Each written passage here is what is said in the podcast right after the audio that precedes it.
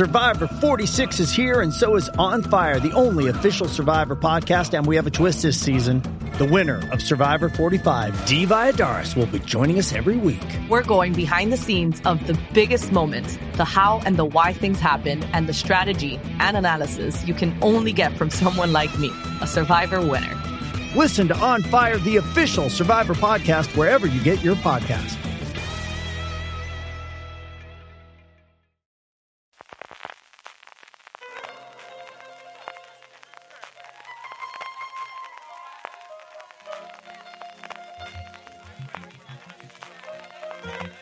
Estás escuchando Fuera de Series con CJ Navas. Bienvenidos a Streaming, el programa diario de Fuera de Series en el servidor CJ Navas te trae las principales noticias, trailers, estrenos y muchas cosas más del mundo de las series de televisión.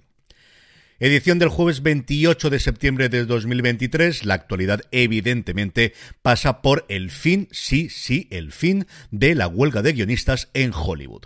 Desde ayer miércoles a las 9 y un minuto de la mañana, hora peninsular española, las 12 y un minuto en hora del Pacífico, así es como lo anunciaron, ya hay, después del acuerdo, después de la confirmación unánime por parte de los consejos de dirección tanto del sindicato de la costa oeste como del sindicato de la costa oeste, ya está desconvocada la huelga, eso sí, pendiente de la ratificación por todos y cada uno de los miembros del sindicato, que se hará mediante votación del 2 al 9 de octubre y que, salvo cosa extrañísima, desde luego no quiero ni pensar lo que podría ocurrir si esto se denegase por parte de los miembros, como digo, sería un mero trámite ahora que ya ha sido desconvocada por las juntas directivas. Así que desde ayer los guionistas en Hollywood ya pueden volver a escribir, se pueden volver a juntar en las mesas de guionistas, pueden hacer proyectos y presentárselo a las cadenas, pueden recibir notas y meterlas dentro de la adaptación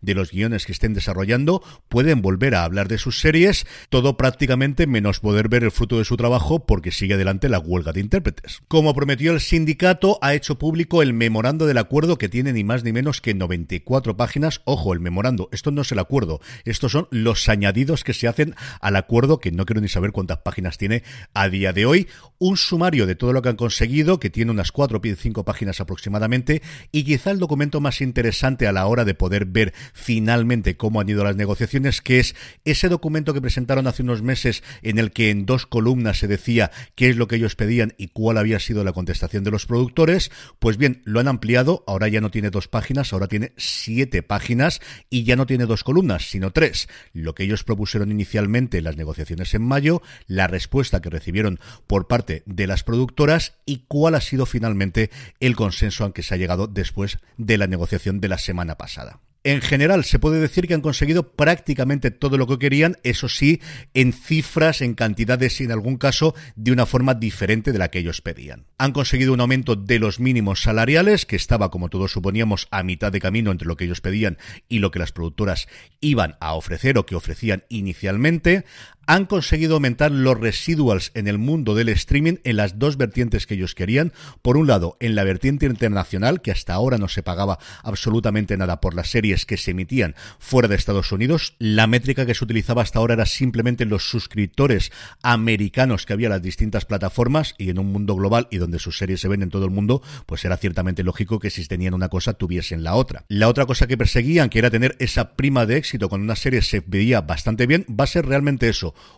un bonus adicional que se va a conseguir cuando una determinada serie, una determinada producción sea vista en los primeros 90 días de exhibición por más del 20% de la base de suscriptores en Estados Unidos, eso sí, aquí solamente en Estados Unidos, que tenga una determinada plataforma. Ligada a esto venía el requisito de transparencia y aquí es donde quizá menos movimiento va a haber. Sí parece que se van a dar cifras hasta ahora nunca reveladas, pero solamente a trabajadores del sindicato que van a tener que firmar un NDA o que se les caiga el pelo si revela de alguno de estas cifras y solamente lo pondrán comentar a los miembros no de forma individualizada, sino de forma global. Es decir, no podrán decirle a un determinado guionista cuántas horas se ha visto de su serie, simplemente se la pasarán las plataformas para que puedan chequear que está cobrando realmente lo que debe cobrar por esos residuals que os comentaba anteriormente. También han conseguido avances en lo que se conocía popularmente en Hollywood como mini rooms o mini mesas de guionista, que ahora se llaman llamaban pre-green light, antes de que se le la luz verde. Eran reuniones de guionistas para preparar de alguna forma la Biblia y el piloto de una determinada serie y que en muchas ocasiones estaban muy mal pagados y en ocasiones ni siquiera pagados. Ahora va a haber una baremo establecido y un mínimo número de semanas. También cierta estabilidad para las series a posteriori con un mandamiento mínimo de un contrato de 20 semanas, salvo que el número de episodios requiera menos inicialmente. Y por último también un mínimo de guionistas en cualquiera de las producciones. Va con un baremo en función del número de episodios encargado. En todos los casos el mínimo son tres, con una salvedad y es que se encargue la serie a un único guionista, algo que podríamos decir la cláusula Mike White por The Wild Lotus o también Craig Mason por el caso de The Last of Us. Era una de las cosas que siempre se habían puesto por parte de los productores de es que tenemos series que solamente las escribe una persona. Bueno, pues esa salvedad existe, pero para todas las demás, como mínimo, tres guionistas. Y por último, el tema de la inteligencia artificial que se metió de rondón y que al final ha sido uno de los grandes escollos. Lo que se ha acordado finalmente es que siempre tiene que haber un guionista escribiendo que se podrá utilizar la inteligencia artificial como herramienta, pero nunca de forma obligatoria. Será una cosa voluntaria por parte del guionista y que nunca, salvo que haya permiso explícito por parte del autor, se puede utilizar la obra final para alimentar, para entrenar a una inteligencia artificial. Sobre esta parte del acuerdo hay una cosa curiosa que comentaba John August, que ha sido uno de los negociadores por parte del sindicato en el especial que han hecho en Script Notes, hablando con mucho más detalle, en casi 40 minutos de todos los puntos del acuerdo, que en este punto, como os digo, de la inteligencia artificial, las productoras también querían una salvaguarda de que no se pudiese utilizar sin su conocimiento por parte de los guionistas. Porque claro, aquí está todo el mundo pensando, y es lógico, por parte del sindicato que nos dejan sin trabajo y las productoras están pensando de y si nos cuelan de rondón una cosa que vamos a pagar a precio de autor cuando ha sido generada por IA. Así que, como os digo, este quizás va a ser el aspecto que más se va a ir revisando interinamente en estos tres años, porque está todo por hacer en el mundo de la inteligencia artificial a día de hoy. Estos, como os digo, son los puntos principales del acuerdo. Tendréis en nuestra newsletter, newsletter.fueradeseries.com, a la que os podéis suscribir de forma gratuita el enlace al documento oficial si queréis leerlo. El memorando, ya os digo yo que mira que me gustan estas cosas, pero las 94 páginas no me voy a meter. Pero esas 7 páginas de comparativa, si os gusta este mundillo, la verdad es que no están nada mal. Otra cosa que también tendremos en la newsletter es el artículo que han elaborado, como cabía esperar, ya os dije yo que esto poco a poco se iría conociendo, entre Kim Master y Leslie Goldberg en el Hollywood Reporter sobre el cómo se fraguó el acuerdo y cómo estuvo a punto de romperse justo antes de alcanzarse el mismo sábado por una cosa muy curiosa y era que el sindicato pidió que se añadiese a última hora el hecho de que los guionistas tuviesen permiso de no saltarse los piquetes, especialmente pensado en los intérpretes. Esto sentó como un tiro, yo creo que más que por el hecho en sí, que puede ser por la hora en la que le introdujeron a ya no solamente a los negociadores, sino a los CEOs que estaban allí, gente como Zaslav y como Bob Iger, que se largaron de la reunión y tuvieron que hacer mediante una llamada de teléfono convencerlos para que volviesen y llegar al acuerdo al final el domingo. Así que para que veáis cómo estuvo todo pendiente al final de un hilo hasta el mismo domingo antes de que se llegase al acuerdo final. Y lo último que os quiero comentar es que ya están de vuelta los late night, además con una velocidad asombrosa. Os dije el lunes cómo después de la huelga del 2007-2008 fueron los primeros en volver, pero tardaron casi tres semanas, un mes en hacerlo. Aquí nada de nada. Bill Maher vuelve a HBO este mismo viernes, hace lo propio John Oliver este mismo domingo y todo el resto de los directores, de los presentadores de los late night, los otros cuatro que forman ese Strike for Fights junto a eh, John Oliver que han estado haciendo el podcast en Spotify recientemente, vuelven todos, absolutamente todos, el lunes. Stephen Colbert lo hace CBS, Jimmy Kimmel lo hace ABC y a NBC tanto Jimmy Fallon como Seth Meyers. Recordad que el otro programa que presentaba en la CBS hasta hace nada, James Corden, de momento sigue sin tener presentador y veremos si definitivamente se deja esa hora desierta o se cubre con otro tipo de programa. Y después de todo esto, pues vamos ya con el resto de las noticias, que como comprenderéis son poquitas todavía a día de hoy. Arrancamos como solemos hacerlo habitualmente con premios y volvemos a hablar de los Globos de Oro por segunda vez esta semana. ¿Recordáis el año pasado cuando los Oscars plantearon la posibilidad de dar un nuevo premio a una película que habría funcionado muy bien en taquilla y de esa forma asegurarse que los grandes éxitos en taquilla, si no eran nominados para los premios principales, especialmente mejor película, que tuviesen cabida en la gala? Aquello, si recordáis, duró nada, cuestión de dos semanas se eliminó con el rechazo que tuvo especialmente en redes sociales. Pues bien, los Globos de Oro han recogido esa propuesta y van a tener una categoría llamada Mejor Blockbuster en la que se elegirán ocho películas que necesitan haber tenido al menos una recaudación a nivel global de 150 millones de dólares y solo en Estados Unidos de 100 millones.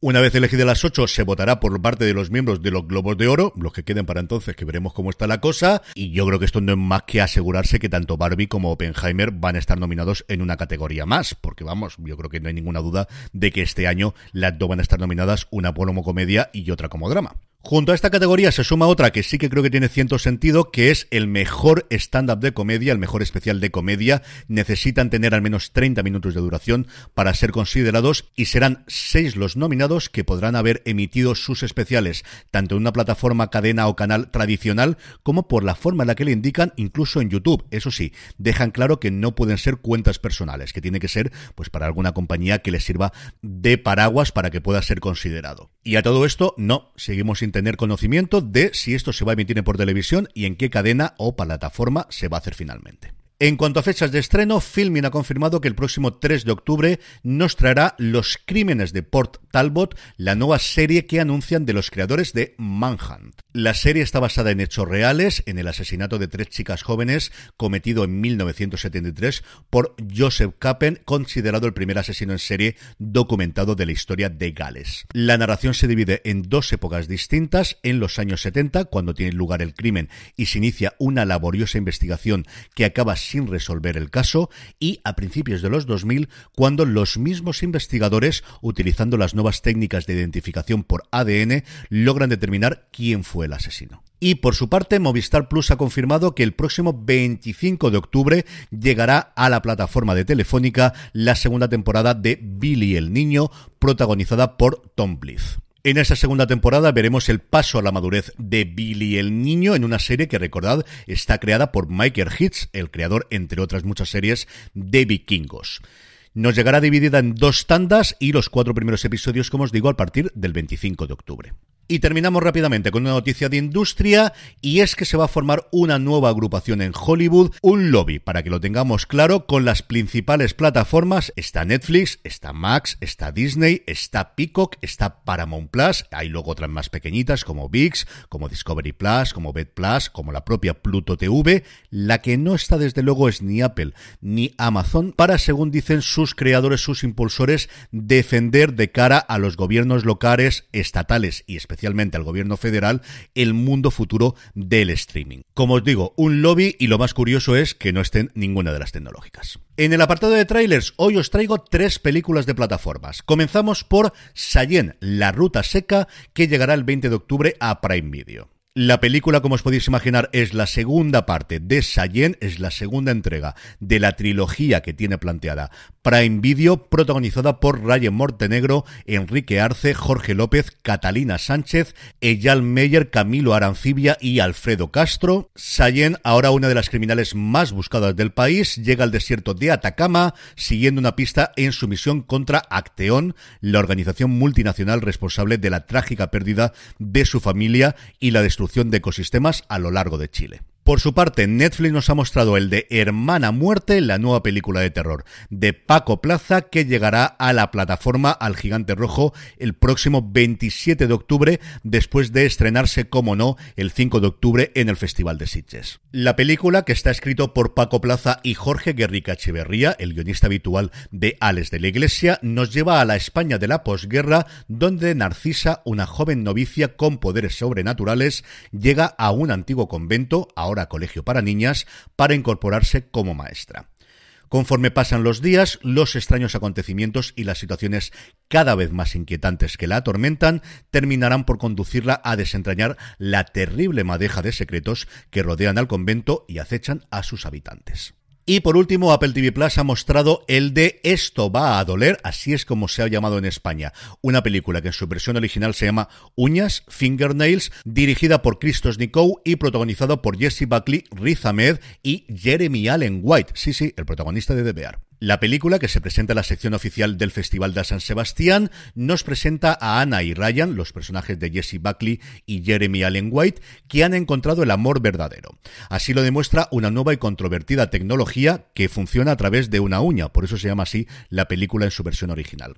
Solo hay un problema, Anna sigue sin estar segura, y entonces empieza a trabajar en un centro de test de amor y conoce a Amir, el personaje de Ridamed. En el apartado de estrenos, hoy solo tenemos uno. En HBO Max, la tercera temporada de Starstruck, dos años después del final de la segunda temporada, Jessie se enfrenta a las consecuencias de sus propias decisiones. Mientras sus amigos avanzan al siguiente nivel en sus vidas, ella se pregunta qué está buscando realmente. Hoy es jueves y como todos los jueves repasamos el top 10 de las series más vistas en Netflix, pero antes, una pequeña pausa. Grey's Anatomy, the most iconic binge-worthy drama is back, along with answers to the biggest cliffhangers. Will Teddy survive? Will Joe and Link finally find happiness together? Meredith returns along with fan faves like Arizona. You can now stream every episode of Grey's ever on Hulu and new episodes next day. Watch new episodes of Grey's Anatomy Thursdays at 9, 8 central on ABC and stream on Hulu. This episode is brought to you by Visit Williamsburg. In Williamsburg, Virginia, there's never too much of a good thing. Whether you're a foodie, a golfer, a history buff, a shopaholic, an outdoor enthusiast, or a thrill seeker, you'll find what you came for here and more. So ask yourself, what is it you want? Discover Williamsburg and plan your trip at visitwilliamsburg.com. Estamos ya de vuelta y como os comentaba antes, vamos a repasar el top 10 de Netflix que tiene novedades bastante, bastante curiosas. La más sorprendente para mí es la que ocupa el puesto número 10 y es The Pacific. Sí, sí, la serie de HBO Max no, no está Hermanos de Sangre, es The Pacific la que entra en el top 10. En el 9, dentro de las prisiones más duras del mundo, su séptima temporada. En el 2, Surviving Summer. Y en el 7, esta sí la han traducido, las dos anteriores no, esta sí, Un lagar para soñar, como sabéis en su versión original, se llama Virgin River, su temporada número 5. En el 6 se mantiene One Piece, que con cuatro semanas es la serie más longeva del top 10 de Netflix en España a día de hoy. En el 5, Las viudas de los jueves. En el 4, Lo que la verdad esconde, el caso Asunta y en el 3 la entrada más fuerte, pero por debajo de lo que yo esperaba, la cuarta temporada de Sex Education. Y es así porque en el 2 se mantiene Mi querida niña o Mi dulce niña, que de las dos formas la promociona Netflix, y en el 1, por tercera semana consecutiva, las tres semanas en el puesto de privilegio del top, El cuerpo en llamas. Y terminamos como siempre con la buena noticia del día y es que el año que viene, el 2024, se celebra el 20 aniversario de una de mis series infantiles favoritas. Yo me divierto muchísimo como ella, como es Peppa Pig. Junto con Bluey y Hilda, de verdad que creo que son las tres series con las que mejor me lo he pasado viéndola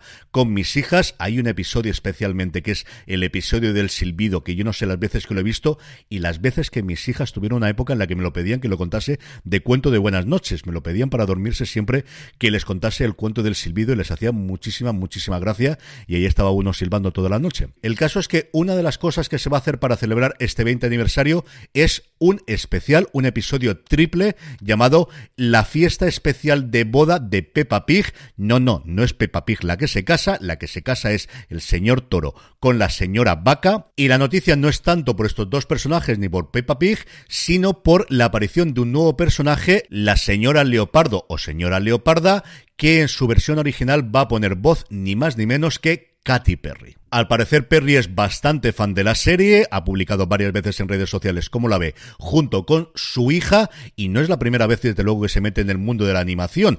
Salió previamente en Los Simpsons, salió también haciendo de pitufina en la película de Los Pitufos y también estuvo por ejemplo en uno de los programas de Barrio Sésamo si yo no recuerdo mal. Y con esto concluimos streaming por hoy. Pasaros por nuestra web, por fuera de series.com, que tenéis mucha más información, noticias y programas. También por nuestra tienda, fuera de series.com barra tienda, en la que posiblemente tengamos novedades a principios de la semana que viene. Os lo contaremos todo en el fuera de series de este domingo. Por mi parte, yo me despido hasta mañana viernes. Gracias por escucharme y recordad, tened muchísimo cuidado y fuera.